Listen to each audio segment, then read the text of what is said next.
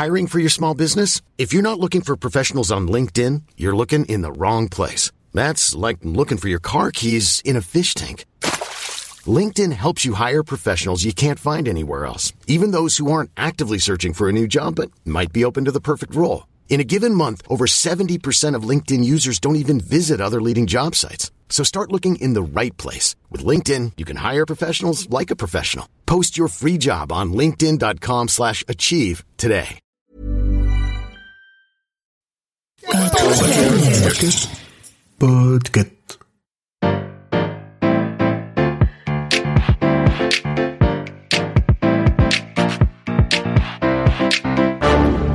Bonjour, vous avez choisi la réponse D.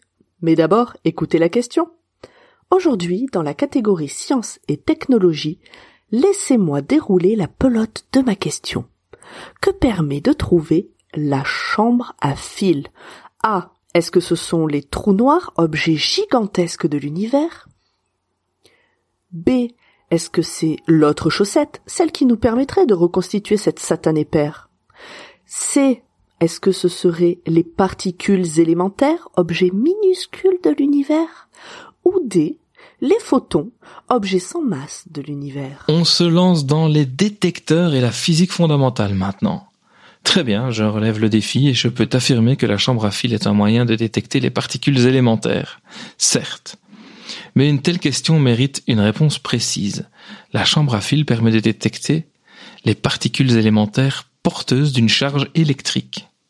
Aujourd'hui, la physique des particules est devenue spectaculaire, étudiée au sein de gigantesques structures comme le Large Hadron Collider, où l'on regarde ce qui peut bien se passer quand deux de ces petites particules se percutent, dans l'espoir d'observer des particules obscures, mais importantes pour notre compréhension de l'univers, comme le boson de Higgs, ou encore le monopôle magnétique. Et pour comprendre ce qui se passe après les collisions, par exemple, il faut pouvoir détecter ces particules, comprendre quelles sont leurs trajectoires. Une des premières solutions pour ça, c'est la chambre à bulles. Le principe est assez simple. Il s'agit de remplir une chambre d'un liquide. Contrairement à ce que le nom laisserait penser, on va choisir de l'hydrogène liquide à moins 253 degrés plutôt que de la bière. Et on va placer l'entrée de la chambre en direction des particules qu'on souhaite détecter. Quand une de ces belles évasives va prendre son bain froid d'hydrogène, elle va laisser une traînée de petites bulles. Et il n'y a plus qu'à prendre une photo, la développer et reprendre à la main les trajectoires de la belle physique à l'ancienne. C'est là qu'intervient Georges Charpak. Lui est d'origine juive polonaise, né en 1924 et est arrivé en France en 1931. Tu t'en doutes, Pomme, il va s'avérer plutôt brillant et se lancer dans des classes préparatoires quand vient la guerre. Sa famille fouille Paris et il poursuit ses études à Montpellier. Mais quand les Allemands passent en 1942 la ligne de démarcation, il s'engage dans la résistance avant de revenir à Paris en 1943 pour étudier à l'école des mines.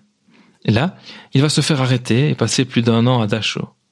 Il reviendra finir ses études à sa libération et se tournera vers la recherche et donc les détecteurs. Il va mettre au point l'objet de notre discussion en 1968, la fameuse chambre proportionnelle multifilaire, qu'on appellera affectueusement la chambre à fil. De quoi s'agit-il? Cette fois, on va remplir une chambre d'un gaz noble et on va placer aux extrémités des plaques conductrices reliées à une borne négative.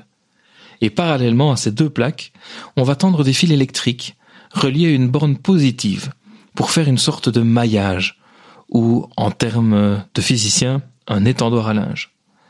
Quand une particule chargée va traverser le gaz, elle va le ioniser c'est-à-dire qu'elle va arracher des électrons aux atomes de gaz pour créer des ions chargés positivement. Ces électrons arrachés vont se diriger naturellement vers le fil le plus proche et y créer un courant électrique que l'on peut mesurer et enregistrer.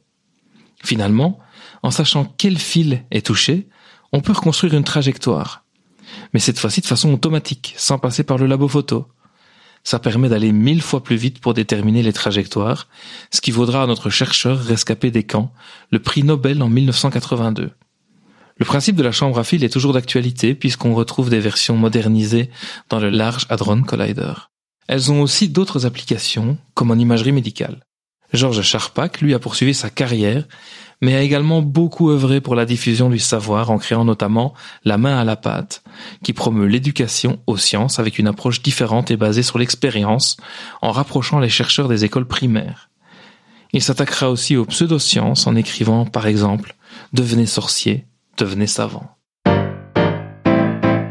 Bravo, c'était la bonne réponse. Pour aller plus loin sur ce sujet, retrouvez les sources en description.